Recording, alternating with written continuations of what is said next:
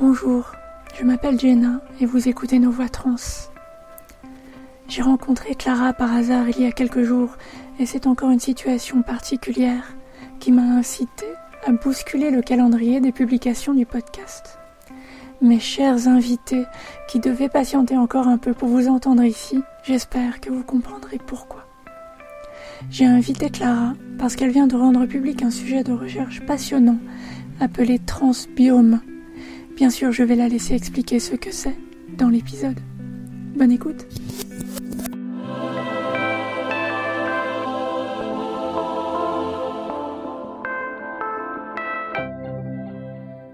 Merci Clara d'être là. Merci de m'avoir invité. On va commencer directement avec euh, des questions un peu personnelles. Et euh, la première, c'est comment est-ce que tu as entendu parler de transidentité la première fois? C'est une bonne question. La première fois, euh, je ne pense pas en avoir entendu parler en fait. Euh, la première fois, c'est parce que je suis allé chercher euh, sur Internet des informations parce que je comprenais pas trop ce qui m'arrivait. Et, je suis tombé sur des sites assez dégueulasses à l'époque. Mhm. c'était il, y a, il y a 15 ans. Tu veux dire plutôt porno ou transphobie? Ou les deux? Euh, Plutôt transphobie, euh, vraiment, euh, du genre à des sites de conseils qui se présentaient comme des sites de conseils, des sites d'entraide, et qui disaient grosso modo, tu, tu, mourras à 35 ans d'un cancer, tu seras forcément à la rue, rejeté par tout le monde, tu n'auras jamais d'enfant. enfin, tous les trucs les plus. avec tout un tas de clichés un peu horribles. Ouais ça m'avait pas mal euh, calmé à l'époque. Oui. Comment t'es passé de ces infos-là à la possibilité de la transidentité pour toi?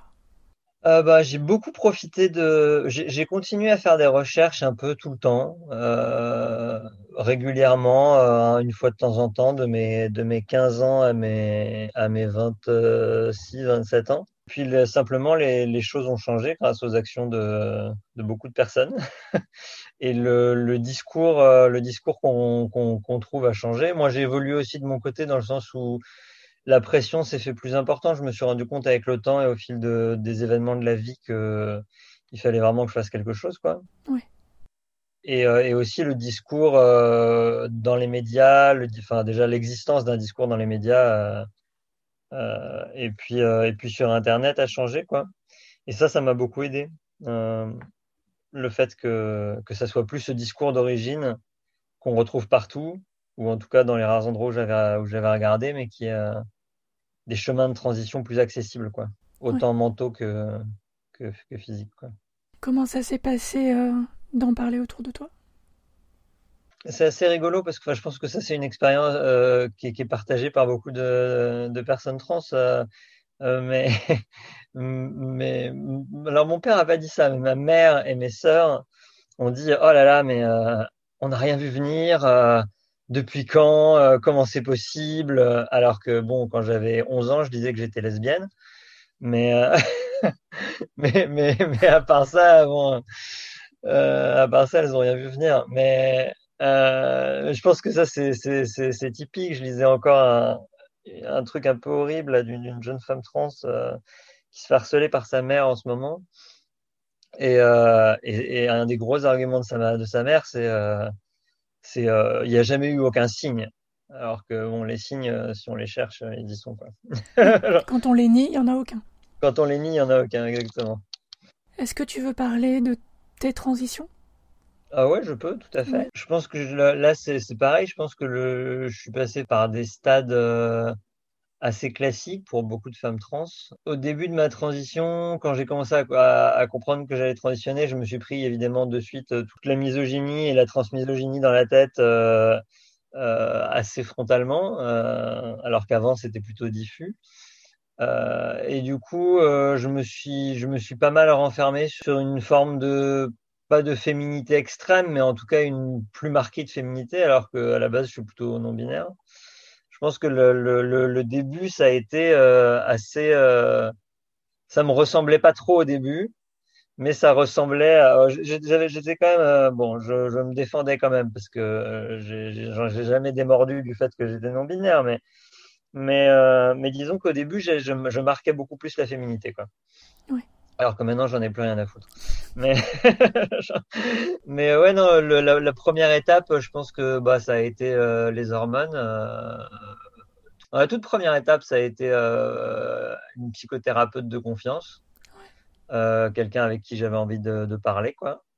Parce que j'avais envie de débroussailler un peu tout ça de me pencher vraiment sérieusement, frontalement sur le problème euh, avec quelqu'un. J'ai eu la chance de rencontrer euh, sur un forum euh, une, une, psychothérapeute qui était trans elle-même, qui est, une personne absolument géniale, avec qui le courant est très bien passé et avec qui on a, on a pu beaucoup travailler pendant longtemps, pendant au moins, au moins six mois, quoi, jusqu'à ce que moi j'avais besoin d'être absolument sûr de tout ce que je voulais faire. Donc avant de commencer quoi que ce soit, il fallait que je sois sûr à 100% et donc il fallait que j'ai vraiment tout exploré. Quoi. Et donc après avoir exploré à fond, à fond de fond en comble mes sentiments euh, sur euh, chaque partie des traitements, sur chaque, euh, sur chaque partie de la transition, que j'étais bien sûr de là où je voulais aller, j'ai commencé un traitement hormonal. Et ensuite, c'est allé assez vite. Donc j'avais 27 ans. j'ai commencé un traitement hormonal en 2015. Euh, et j'ai été, euh, j'ai pris rendez-vous pour une opération de chirurgie génitale en 2016. Euh, du coup, j'ai été opéré l'année d'après. Et j'ai transitionné. en fait, pour moi, étant non binaire, la transition sociale était assez peu importante pour moi. C'est-à-dire que moi, je, me, je m'étais toujours. C'est aussi une des raisons pour lesquelles j'ai aussi bien tenu jusqu'à mes 27 ans. C'était que j'en avais un peu rien à faire qu'on me voit comme une femme, quoi. Tant que t'étais pas genré comme un homme, c'est ça? Alors c'était plus c'était plus facile si j'étais pas genré comme un homme, ouais. mais j'avais pas non plus. En fait, je, je performe le, le, genre masculin avec avec pas mal de plaisir. D'ailleurs, il m'arrive même maintenant alors, de temps en temps de me travestir pour rigoler. Donc euh, j'ai euh, non le, le, genre masculin en, en c'est une subversion, mais mais euh, mais ça m'amuse beaucoup quoi. Donc euh, j'étais plutôt à l'aise. Euh, j'étais avec une meuf hétéro, mais qui était un peu queer sur les bords. Euh, et, on s'entendait très très bien. Pour moi, en tout cas moi, ma transition, c'était avant tout, pour moi, c'était une question physique. C'est qu'il y avait un truc avec mon corps que et c'était pas du tout, ça partait pas du tout de quelque chose d'essentialiste, dans, dans, le sens où je me serais dit que pour être une femme, il fallait avoir un corps d'une certaine façon. C'était pas du tout le cas. C'était juste que moi, personnellement, dans mon, parcours, euh, j'avais l'impression qu'il y avait un truc qui clochait avec mon corps. J'étais très contente d'être un mec, mais il y avait un truc qui clochait avec mon corps. Et, euh, en, travaillant un peu euh, dans le détail avec du coup ma psychothérapeute et puis moi-même, parce que bon, j'avais fini par avoir des, des, des, indices depuis le temps, quoi. je me suis rendu compte que ce dont j'avais besoin, c'était une transition médicale, quoi. Et les hormones m'ont fait un bien fou. Euh, donc, euh, je savais que j'allais dans la bonne direction. Ensuite, j'ai fait euh, l'opération chirurgicale et là, c'est vrai que le jour où on m'a déballé, comme, comme, comme, je dirais, parce que je pense que tout le monde sait déjà ça, mais, mais après l'opération, on a une, une, gaine autour, de, autour de, des, parties génitales. Quoi. Et enfin, moi, j'étais, j'étais allé chez Chetaout, donc en Thaïlande. Et le jour où on m'a déballé, euh, j'ai compris que j'avais fait le, le, bon choix parce que tout d'un coup, je sais pas, ça a cliqué direct, quoi. J'étais en mode genre, ah oui, en fait. Euh, c'était ça. En fait, c'était ça, quoi. Genre, euh, Et alors, c'est marrant parce que mon, mon pénis m'a jamais trigger. J'ai jamais eu de problème avec. Je l'utilisais avec grand plaisir, etc. Mais le jour où j'en ai plus eu, eh ben putain, c'était c'était un truc de fou, quoi. Je me suis dit, merde. Donc moi, c'était vraiment, euh, moi personnellement, c'est mon vécu, hein, vraiment, c'est pas du tout un truc euh, qui est généralisable, je pense. Euh, mes copines ne sont pas du tout pareilles. Mais, mais moi, moi, mon vécu, c'était vraiment physique, quoi. Il y avait un truc physiquement. et du coup, j'ai fait ça. Puis ensuite, il y a eu une transition qui s'est faite sociale un peu, parce que je passais plus trop. J'étais à un stade où je passais plus en tant que mec mais je passais plus non plus en tant, je passais pas non plus en tant que meuf. Et, euh, et moi, je suis pas du tout maquillage ou etc. Donc, euh, si, si je passe pas au réveil euh, avec la gueule de bois, ça me va pas quoi. Il faut que je passe tout le temps quoi. Donc bah, pour, pour éviter d'avoir des, des, des, soucis quoi. Du coup du coup comme je commençais à me faire à me faire emmerder, j'ai commencé à réfléchir au passing. Et, et j'ai fait une opération en 2017 du visage avec le docteur Lachiver à Paris donc une féminisation faciale. Et euh, c'était très, c'était très subtil, mais c'était exactement ce dont j'avais besoin, quoi. Ouais. Et, euh, et, depuis, j'ai plus de soucis du tout, quoi. Enfin, alors que j'avais, euh, j'étais mal à l'aise parce que j'avais quand même pas mal de regards dans la rue avant la, avant la féminisation faciale, quoi. Après, j'ai plus rien eu du tout, quoi. Et depuis, euh, bah depuis, j'ai complètement oublié euh, alors, à part dans mon travail, mais euh, parce que dans, dans mon boulot militant, quoi. Mais, mais sinon, euh, j'avoue que le fait que je sois trans, euh, j'ai tendance à l'oublier parce que parce que c'est une page qui s'est tournée, quoi. Le, personne sans me, enfin, à part dans le cadre de mon travail, comme je disais, personne me fait de remarques ou de, et j'ai pas de problème relationnel vis-à-vis -vis de ça, donc. Je trouve c'est intéressant que tu parles finalement beaucoup plus d'euphorie que de dysphorie. Ouais. c'est vrai que moi, c'est vrai que moi, c'est plus une question d'euphorie que de dysphorie, c'est vrai. Et la quête de l'invisibilité, ce que tu cherchais sur le visage, etc. Voilà, je trouve ça intéressant. Ouais, bah sur, sur l'invisibilité, euh, enfin.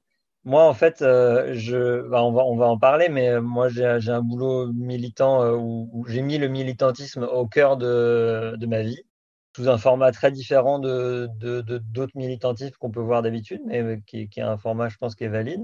Mais en revanche, je j'ai pas j'ai pas eu le, le, courage. Je pense que c'est pas je pense que c'est pas c'est pas grave ou quoi que ce soit de de pas faire d'opération quoi. Pour moi, il fallait que je sois invisible quoi.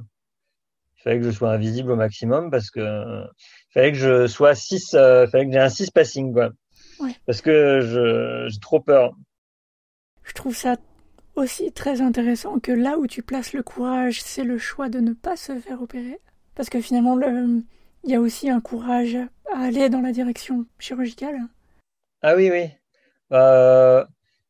Ouais, je sais, je sais pas. Moi, je trouve que moi, moi j'aurais aimé, j'aurais aimé si la société avait été différente ou en tout cas si j'avais eu euh, le courage, moi, j'aurais aimé ne pas la faire cette opération.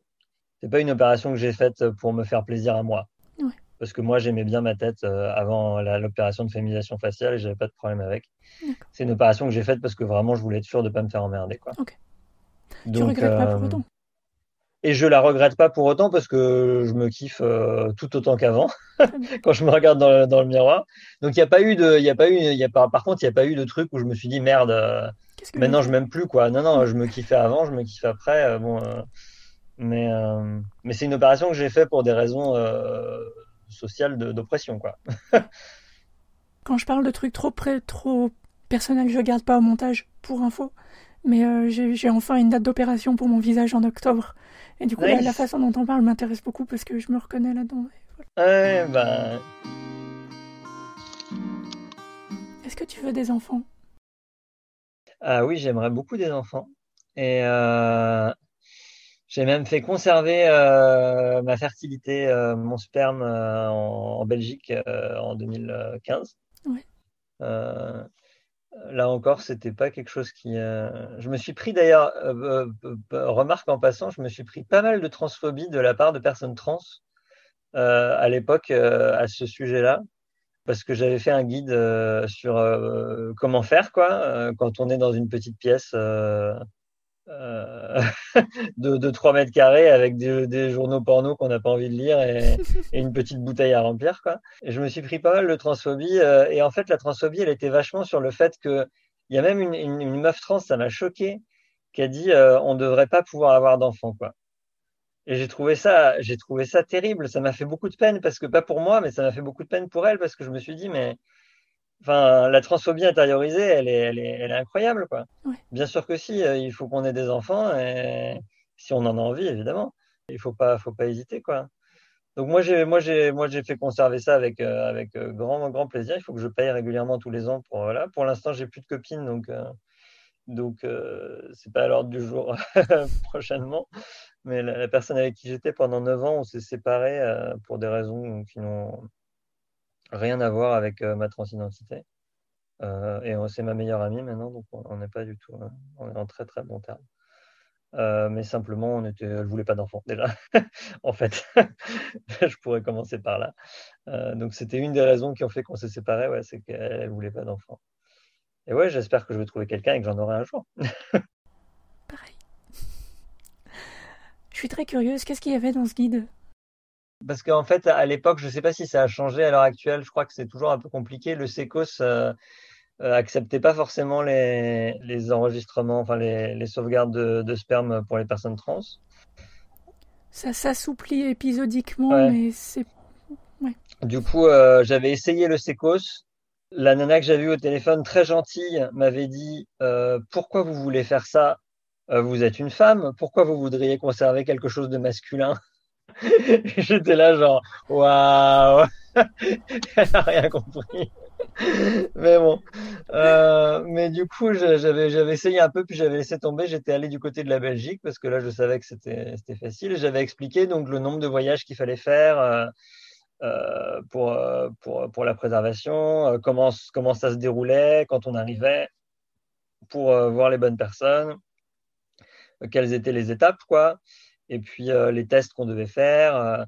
et aussi, bah, comme je disais, quand on est avec sa petite bouteille, bon, bah, moi j'avais amené de la musique, de quoi m'isoler parce que dans cette petite pièce on entendait tout. Alors se concentrer c'était un peu compliqué. on entendait genre les, secrétaires à côté, les médecins qui passaient et tout. Enfin, c'était j'ai fait pas mal, de, pas mal de trucs comme ça sur Internet avant de, changer de, boulot carrément, mais des petits guides comme ça, j'en ai fait plein. Je crois que j'aurais bien aimé voir ton guide avant ma conservation. Je suis allée à Bruxelles aussi. Ah ouais,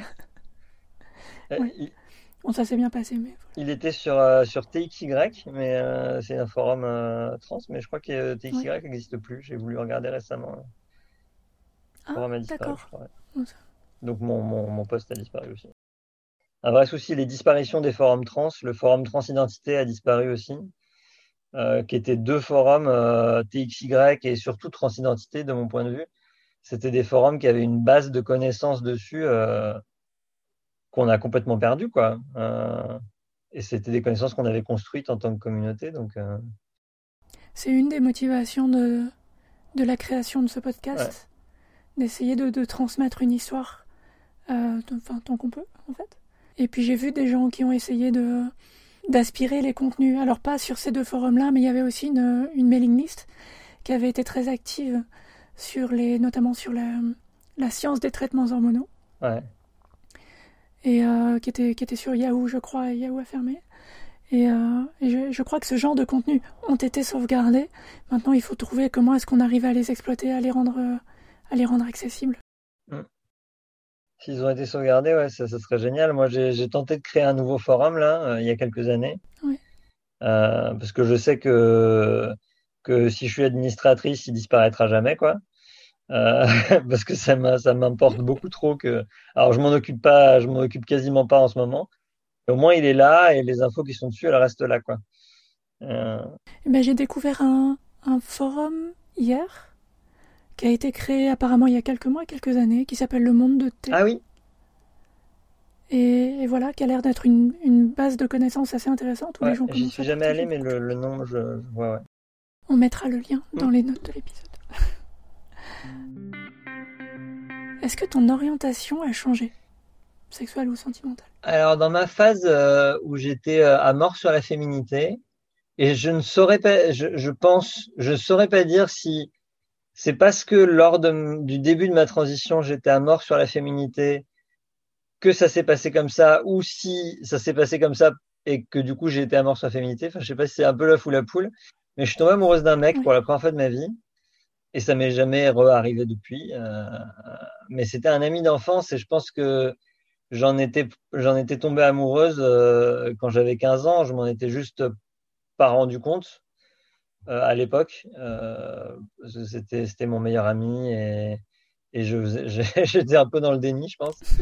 Euh, et puis c'est difficile l'amour. Enfin, quand on aime énormément quelqu'un d'amitié, des fois la, frontière elle peut, elle peut être fine. Ça dépend des. Complètement flou. Je pense que entre deux hommes, deux personnes perçues comme hommes, qui étaient tous les deux incapables d'assumer euh, le, poids de l'homophobie euh, contre les mecs, euh, on, s'était de toute façon, quand on était ado, interdit que quoi que ce soit se produise.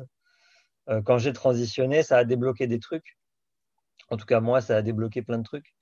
Et bon, j'ai réalisé que j'étais que j'étais amoureuse de lui. Et du coup, c'était compliqué parce que c'était des sentiments qui étaient très vieux, qui étaient très profonds. Et ça a accompagné ma transition. Ma transition, elle est, mon adolescence avait été indissociable de, de ce mec en question qui s'appelle Pierre. Et au final, ma transition a été indissociable aussi de.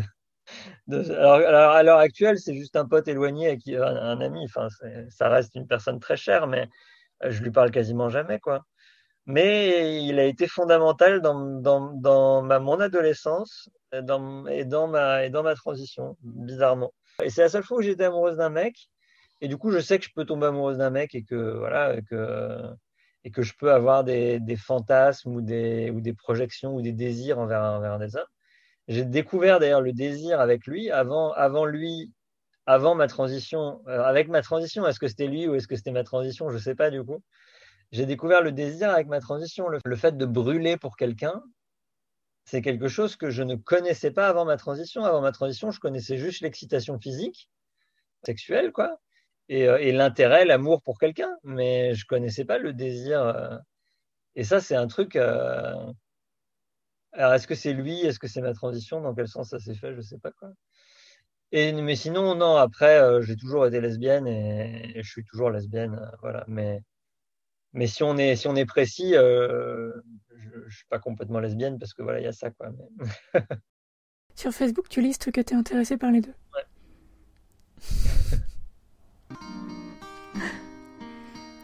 Qu'est-ce que c'est ta plus grande fierté personnelle? Ou est-ce que tu as une plus grande fierté personnelle? Euh, J'ai probablement une plus grande fierté personnelle. Euh, je pense que j'essaye beaucoup, énormément. Euh, je fais énormément d'efforts pour être une bonne personne. Alors c'est un terme très relatif, mais et, de manière générale, je pense que j'ai fait des progrès considérables au fil des années. Euh, et j'en suis assez fier du chemin accompli là-dessus, du chemin accompli sur sur toutes ces choses faciles, euh, toutes ces façons faciles dont on peut faire du mal aux autres et que, et que je ne fais pas, et, et, tout ce temps que je passe à, à, faire attention aux autres, même si ça se voit pas, euh, c'est quelque chose que j'apprécie beaucoup chez moi. c'est très touchant, j'aime beaucoup. Tu te considères comme une personne militante? Oui, euh, mais euh, euh, je suis très éloigné de, tous mes amis militants en termes de pratique. C'est-à-dire que je, fais très peu de manifs. Euh, je, bosse très peu sur des, actes militants plus classiques comme de, la rédaction de contenu, de terrain. Euh, enfin, ça dépend du terrain, remarque. Mais mon militantisme, mon premier militantisme, c'était l'entraide médicale. Ça a été ça dès le début. Euh, après, c'est pour moi, c'est plus large. Hein. C'est féministe en général. D'ailleurs, ma, ma, quand je parlais euh, il, y a, y a, cinq minutes d'être une meilleure personne, je pense que être une personne plus féministe dans toute la complexité du mot féminisme, euh, je pense que c'est quelque chose qui, qui, joue beaucoup. Quoi. Mais euh, militantisme, pour moi, en tout cas, en, dans ma pratique à moi, c'est premièrement essayer d'offrir des solutions aux personnes euh, qui sont dans un besoin, typiquement les personnes trans qui, qui vont chercher des informations sur Internet ou euh, les femmes euh, qui vont avoir subi des violences. Ça, c'est la première partie. Et puis surtout, moi, mon militantisme, c'est d'avoir fait le choix de, de changer complètement de carrière euh, et, de, et de me rediriger vers, euh, vers des études de médecine dans le dans l'objectif de devenir euh, gynéco-endocrino euh, spécialisé dans les personnes LGBT. Donc ça, c'est c'est un choix de vie total parce que quand j'ai fait ce choix-là, on venait de me proposer un boulot à, à 4500 nets euh, par mois, quoi, euh, dans l'enseignement, donc quelque chose qui me plaisait quand même pas mal. Et puis j'ai réalisé que ça faisait pas sens pour moi, quoi, parce que typiquement à l'heure actuelle, j'ai toujours un boulot d'enseignement, mais auprès de populations précaires de banlieue, euh, euh, auprès de, jeunes femmes euh, pour leur apprendre l'informatique sur le terrain du féminisme avant tout. et c'est pareil. J'ai orienté mes métiers, mes choix de métiers, non pas vers ce qui allait augmenter mon confort de vie, mais vers ce qui allait avoir le meilleur impact auprès des, des, populations opprimées, entre guillemets, des minorités, des, et en particulier auprès des, des personnes LGBT, parce qu'à l'heure actuelle, euh, une gynéco, enfin, à ma connaissance, une gynéco spécialisée dans les personnes trans sur Paris, il n'y en a pas, quoi. Enfin, donc, euh, moi, quand je suis revenu de Thaïlande, euh, à l'époque, c'était. Par principe, ne révélez jamais le nom de vos praticiens en public pour leur sécurité et pour la nôtre. Merci elle était, elle était très gentille, mais enfin, elle, n'y connaissait rien, quoi. Et c'était la seule euh, femme qui faisait ça pour les personnes trans, la seule gynéco, quoi. Mm. Je me suis dit là, c'est pas possible, ça peut pas durer comme ça, quoi. Parce que puis, puis surtout le nombre de, je suis, sorti avec une avec une femme trans il y a quelques il y a quelques temps, qui était qui venait aussi de se faire opérer. Euh, mais on a, on a toutes les mêmes galères. Les, les, galères gynéco, les galères de, de retouches, les galères de, de trucs qui sont mal passés à des endroits bizarres et que personne n'arrive à trouver quoi parce que personne n'est spécialisé. Enfin, des, des meufs qui, qui, vont passer un an, deux ans à faire le tour des médecins sans trouver personne pour les aider parce que personne sait de quoi ils retournent, ben, il y en a plein, quoi sans même parler des, meufs dont l'opération s'est mal passée, euh, notamment euh, bah, quand c'est des chirurgiens qui sont pas super compétents, ou là c'est encore un autre problème. Quoi, mais... Du coup, ouais, bah, les choix ils étaient divers et variés, euh, mais pour moi le plus logique c'était gynéco. Et entre-temps, là, dans mon parcours, je, me fais, de la recherche, donc de la recherche pour les personnes trans. J'ai réussi à lancer une étude sur la flore vaginale des femmes trans. Donc, moi, mon militantisme, il, est vraiment, il est vraiment dans ce genre d'action-là, quoi. Dans cette recherche-là, quoi. Il est pas. J'arrive pas à. Le, le, boulot de comment dire de le boulot théorique euh, encore que je m'y mets un peu euh, récemment là j'ai acheté des, des bouquins euh, intéressants sur le sujet mais mais le boulot théorique de construction d'une idéologie derrière de de, démontage des arguments, etc., c'est pas un boulot qui me, qui me, qui me correspond. Quoi. Tu as déjà un gigantesque engagement militant, on peut pas tout faire non plus. En fait, ouais, ouais, ouais. Dans combien d'années tu peux ouvrir ton cabinet? Alors, si tout se passe bien, ils m'acceptent euh, à la rentrée là. Euh, ils acceptent ma passerelle parce que là, du coup, je viens de faire un master recherche pour pouvoir faire cette étude entre autres là. Du coup, je prends une passerelle vers médecine à la rentrée là. Si tout va bien, il m'accepte. Du coup, je suis disponible en interne dans 5 ans. Donc c'est déjà, c'est pas tout de suite. Mais bon, c'est déjà ça. Et euh, donc à l'hôpital dans 5 ans. Et je peux ouvrir un cabinet privé dans 10 ans. Donc euh, ouais, c'est un long projet, euh, très long terme. Peut-être, j'espère que d'ici là, je serai, je serai plus la seule à me lancer là-dedans. Mais, mais, mais bon, oui. Donc, au cas où ce ne serait pas le cas, il y en aura au moins une. Quoi. il faut espérer qu'il y en ait d'autres qui soient déjà sur le chemin. Ouais. Ta plus grande fierté militante?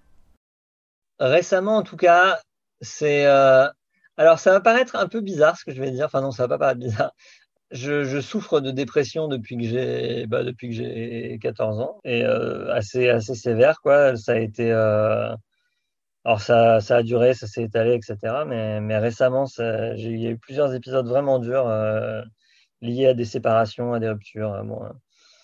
et, et, en ce moment, ma, ma, vraiment ma grande fierté, c'est d'être sur ce projet donc Transbiome, d'avoir réussi et de réussir à continuer ce projet, à le mener à terme, euh, c'est euh, ouais, vraiment une fierté parce que c'était pas gagné. Quoi. Mais donc je vais peut-être euh, peut parler un peu du projet. Donc c'est une étude qu'on a montée, que j'ai proposée à un laboratoire de citizen science, c'est-à-dire de sciences participatives, au CRI, au Centre de recherche interdisciplinaire de Paris. Je, suis très bien tombé. Je suis tombé sur une équipe de gens queer par hasard total. Je me suis retrouvé avec deux mentors, un mec trans non binaire et, un mec queer. Et le, courant est très bien passé. Évidemment, ils ont, adoré l'idée, le concept. Donc, le concept, c'est de. En fait, à l'heure actuelle, la flore vaginale des femmes trans, on ne sait absolument rien dessus. Il y a trois études qui ont été faites euh, en 60 ans. Il y en a deux qui sont d'assez mauvaise qualité. La troisième, elle est trop vieille pour avoir des infos pertinentes. Donc, en fait, on n'a littéralement pas d'informations sur ce qu'il y a dans, les, vagins des meufs trans. Euh, et donc, ça, c'est un vrai problème parce que bah, dès qu'on va avoir des, déséquilibres de la flore, dès qu'on va avoir des moments où ça, va gratter, où il va y avoir une odeur bizarre, etc., ben on ne sait absolument pas quoi faire. Alors, euh, bon, je pense qu'on en est un peu tout réduit au même point à aller chercher des probiotiques euh, euh, à la pharmacie et à espérer que ça marche. Mais, mais en m'intéressant au sujet, je me suis rendu compte que alors moi, moi, moi, les probiotiques, parenthèse, généralement ça marche, mais en fait probablement pour des raisons qui n'ont rien à voir avec les probiotiques.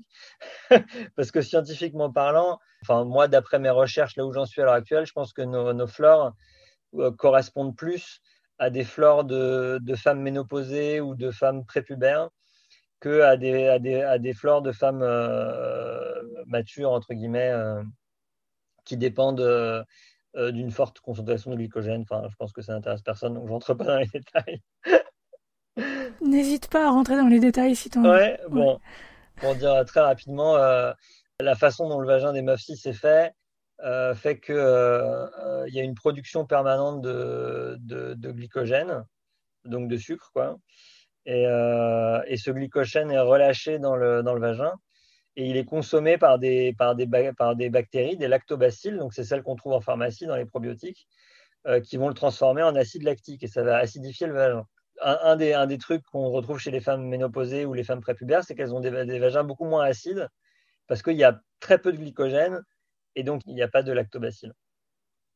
Et mon, hypothèse de recherche à l'heure actuelle dans cette étude, c'est qu'on va avoir des, profils de flore vaginale qui vont ressembler euh, à cela. Donc, on va voir euh, ce que ça va donner. Là, on cherche 50 meufs trans. Ça, c'est un peu le truc qui me fait. Alors, je suis contente, on a recruté 28, 28 meufs. Donc, euh, c'est en bonne voie. Mais c'est le truc qui me faisait le plus peur parce que réussir à, toucher, à atteindre au niveau communication une, communauté de meufs trans opérées, qui sont souvent en dehors du circuit, stealth, qui suivent pas forcément les canaux classiques, ça c'est super difficile quoi. Donc euh, ça c'est le côté bon, il nous en faut encore 22. Donc euh, si, si, si, si, si, vous écoutez le, le podcast et que, et que vous êtes intéressé, surtout n'hésitez pas. C'est le but de cet entretien, oui. Mais euh, 59 trans, euh, voilà, et, euh, et, et, on a un budget de, de 8000 euros. Enfin, au total, on a un budget de 10 000 euros. Là, on a lancé une campagne de financement participatif. Alors, c'est quelque chose euh, sur lequel je suis assez euh, euh, ambivalente, dans le sens où, dès le début, un truc que j'ai dit, c'est que je voulais pas que, que ça soit les meufs trans qui payent pour la recherche. Quoi. et ça, c'est, pour moi, c'était le gros risque de lancer une campagne de financement participatif. Et donc, on a, on a fait tout notre possible en amont pour que ça soit bien clair qu'il y avait deux rôles. Il y avait les alliés d'un côté qui peuvent aider financièrement il y avait les meufs trans de l'autre côté qui peuvent participer à la recherche. Mais que c'était bien séparé, quoi.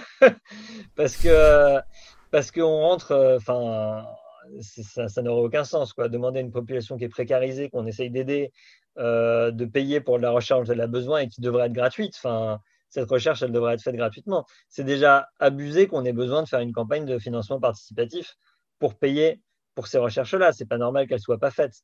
Donc cette campagne, c'est pour compléter le, financement du CRI, c'est ça? Alors, le CRI paye mon salaire et il paye le salaire des, autres chercheurs.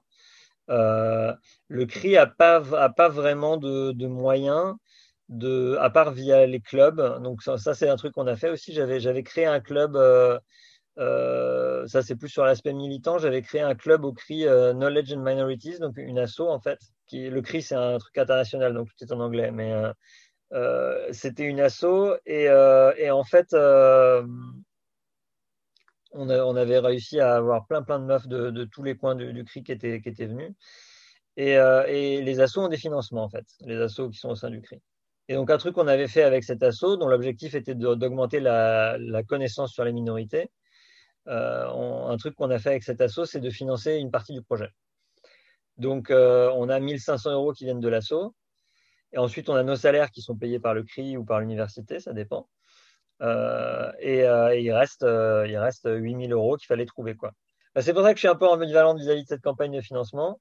Après, c'est cool parce que ça, fait du bruit. Ça énerve les TERF, mais à un niveau mais, mais extraordinaire. Sur Twitter, c'est. Toujours bonus. Dès qu'on parle de néo-vagins, elles sont, elles sont, c'est, fini, on les a perdus, quoi. Donc ça m'a fait, ça m'a fait beaucoup rigoler. C'était un peu, un peu dur par moment parce qu'elles sont vraiment ultra violentes, mais en même temps c'était amusant parce que parce que ça les énerve, quoi. Vraiment, ça l'idée que, que, les meufs trans puissent avoir des, des vagins, ça les... Oui, et là, d'un coup, tu es particulièrement exposé. Euh. Moi, c'est aussi un aspect où il y a eu, il y a, ça tourne quand même pas mal sur Twitter, notre campagne. Et je suis en vidéo euh, plusieurs fois dans la campagne. Et, euh, et c'est vrai que c'est le genre de truc, ça fait partie des trucs sur lesquels je voulais pas à la base être trop visible, parce que ça me fait peur. Et donc, euh, de ce côté-là aussi, je suis un peu ambivalente euh, en mode, euh, bon, enfin, où est-ce que ça va? Est-ce qu'il n'y a pas un peu trop de visibilité quand je vois qu'il y a des comptes qui ont un million de followers qui, qui retweetent l'étude? Ça me fait un peu peur, quoi. Et quand je vois, quand je vois une armée de TERF qui débarque derrière, ça me fait un peu peur. Après, c'est surtout des TERF américaines.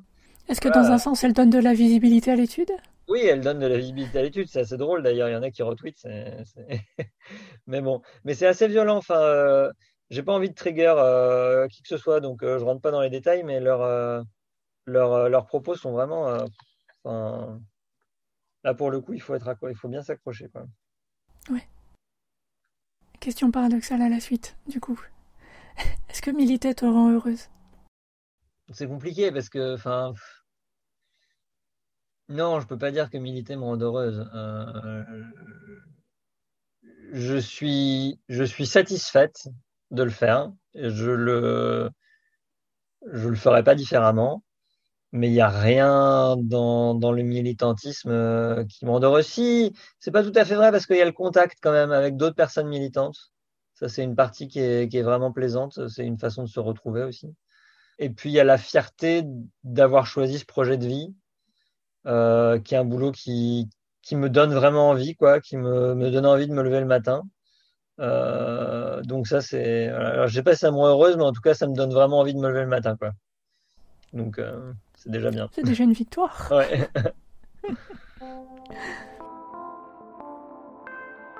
Comment est composé ton réseau de soutien? Est-ce qu'il y a des assos, des amis, la famille? J'ai des amis proches, on va dire, euh, très bienveillants, après, de soutien,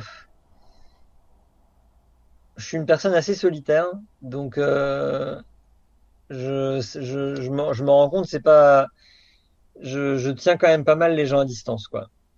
Donc, euh, je sais pas si j'ai vraiment un réseau de, de soutien. C'est pas que les gens veulent pas.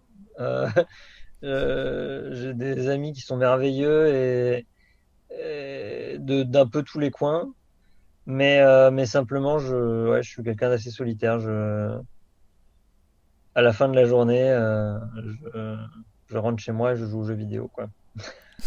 Toute seule. Très bien. J'allais demander comment est-ce que tu prends soin de toi, qu'est-ce qui te fait plaisir, mais je. Euh, bah, voilà, euh, ce qui me fait plaisir de manière générale, euh, là je suis, je suis contente, j'ai un peu plus d'argent parce que bon, c'est quand même un peu la précarité, euh, les études. Euh, Là, j'ai un peu plus de sous parce que mon papa m'aide euh, financièrement un peu plus euh, que, que d'habitude. Du coup, je peux manger un peu mieux. Euh, et ça, c'est important, bien manger pour moi. ça, me, ça me fait du bien.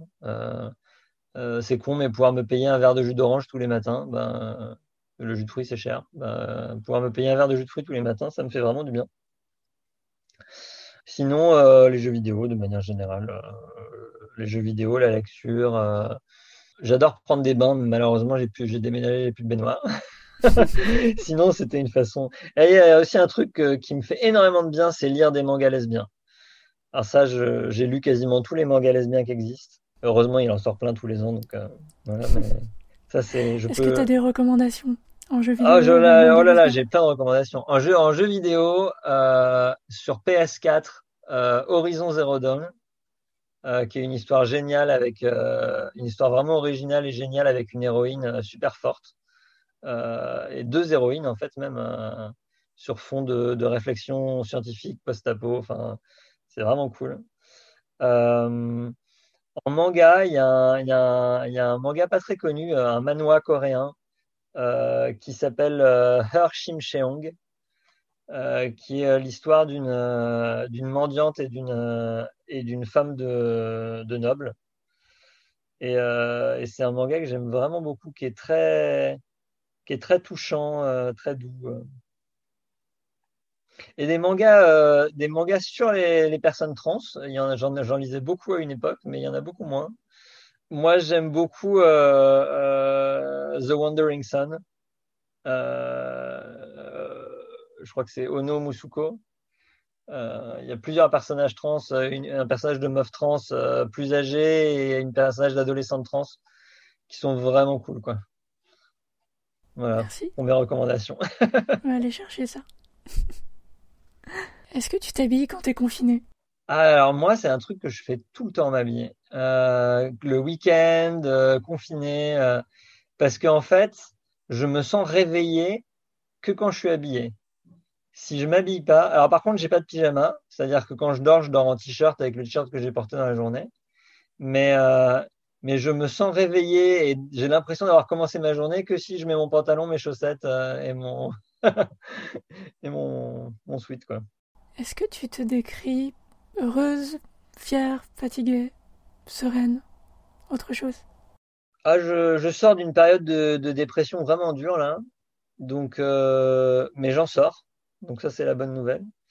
Euh, je, suis- je suis passé quand même très près de, enfin, à tous les niveaux, euh, très près de ne pas revenir quoi. Et euh, et même quand on sait qu'il va y avoir des moments meilleurs, euh, se dire qu'il va y avoir des moments meilleurs suffisamment nombreux pour que ça vaille la peine de continuer, des fois c'est difficile. Moi, ce qui me, fait vraiment plaisir, c'est, que, que je me rends compte que les traitements médicaux pour la dépression, ça marche. Euh, il faut juste trouver le bon. Ça peut être très long, mais, euh, mais ça marche. Donc, euh, de ce côté-là, il faut pas perdre espoir, quoi. Et du coup, là, à l'heure actuelle, je me décrirais fatigué. Fatigué parce que, parce que plein de boulot avec les études, avec le projet d'études, là, beaucoup de boulot. Donc, ouais, fatigué. Et en même temps assez heureuse parce que j'ai rencontré quelqu'un récemment. Donc, donc c'est plutôt cool. Ça se passe, ça se passe pas mal. donc. Très bien. Que c'est ton but dans la vie? Ah bah, mon but dans la vie, c'est de finir mes études de médecine pour, euh, pour devenir gynéco, euh, comme prévu, euh, et pouvoir accomplir cet objectif-là. Et puis, après, j'ai d'autres buts dans la vie. hein, j'aimerais bien avoir des enfants, comme je disais. j'aimerais bien avoir une copine super mignonne et adorable, avec qui, irait avec les enfants. J'aimerais bien des loutres. Euh, voilà, il y a des gens qui veulent des chatons. euh, moi, j'aimerais bien des chatons aussi, mais euh, j'adore les loutres. Voilà. Ça, c'est une réponse inattendue, j'adore. Est-ce que tu t'imagines vieille Et comment? Ah oui, je sais pas si je, je sais pas si je vivrai jusque-là parce que il peut se passer beaucoup de choses dans la vie. Mais, mais moi, je m'imagine très bien vieille. hein. Je, je ferai une mamie très efficace. Efficace, J'ai déjà tout ce qu'il faut euh, de la mamie. par exemple? Ah bah, je, je sais pas, j'ai une vision de la vie. euh, je suis très, j'ai mes petites habitudes. euh, j'ai mon petit, mon petit cerveau carré. Bon, j'ai pas, je sais pas comment expliquer, mais euh, je vois très bien le, le style de mamie que je vais être, quoi. D'accord.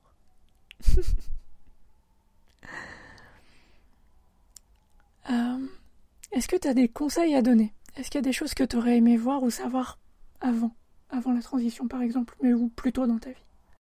Moi, les trucs qui ont été les plus difficiles pour moi, ça a été euh, d'une part l'acceptation de la queeritude, c'est-à-dire accepter qu'on est tous des spectres euh, masculins, féminins et mâles, femelles. Euh, donc pour moi, un, conseil que j'ai, c'est d'être vraiment ouvert, être vraiment ouvert au fait que, ouais, que qu'on peut être ce qu'on veut, quoi. Euh, parce que moi, c'était pas, c'était pas, c'est pas toujours clair. Et puis, euh, non, moi, le, principal truc que, j'ai envie de dire, c'est, euh, c'est ce que je viens de dire, hein, c'est les médicaments contre la dépression, ça marche, quoi. Donc, il faut pas hésiter. c'est pas, pas la fin du monde. On grossit des fois. Bon, bah voilà, moi j'ai pris 20 kilos, mais mais bon, ça va mieux, donc euh, il y, a, y, a, de l'espoir à ce niveau-là. Quoi. Faut pas perdre l'espoir, c'est ça, c'est le plus difficile dans la dépression. Mais, mais, mais vu, vu, vu où je suis allé et vu que j'en reviens là, euh, je pense qu'on peut vraiment aller, vraiment aller très profond et revenir, quoi. Parce que je suis allé vraiment profond, très profond. C'est chouette de t'entendre en parler avec ce si grand sourire.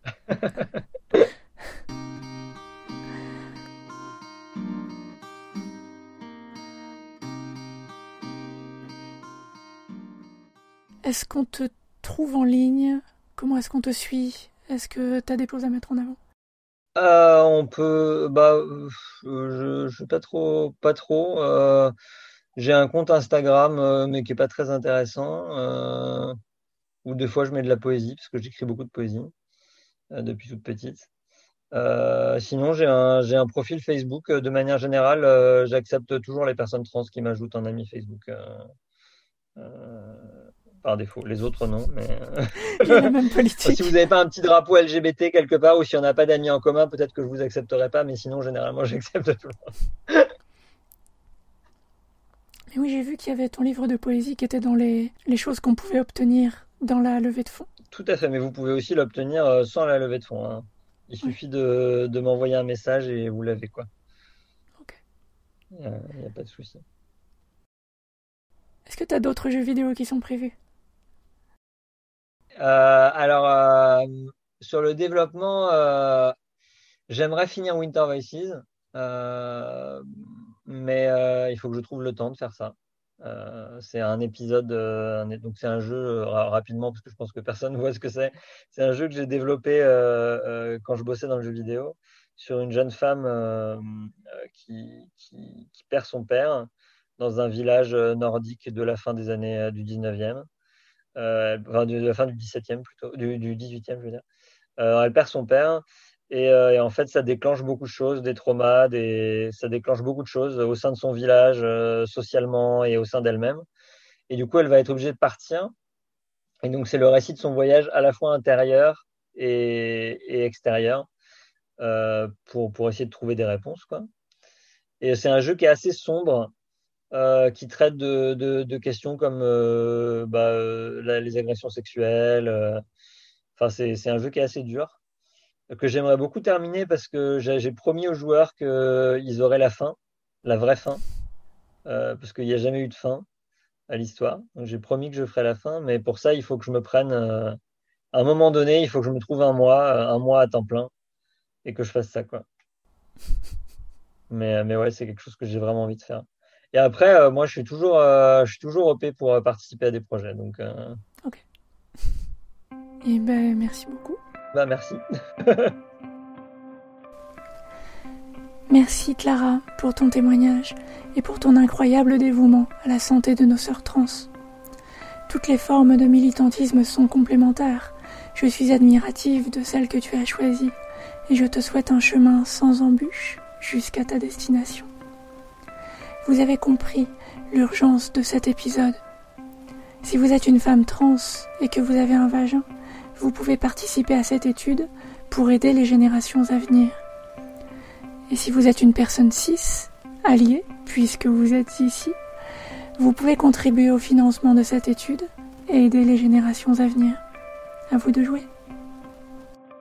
Vous êtes digne d'attention.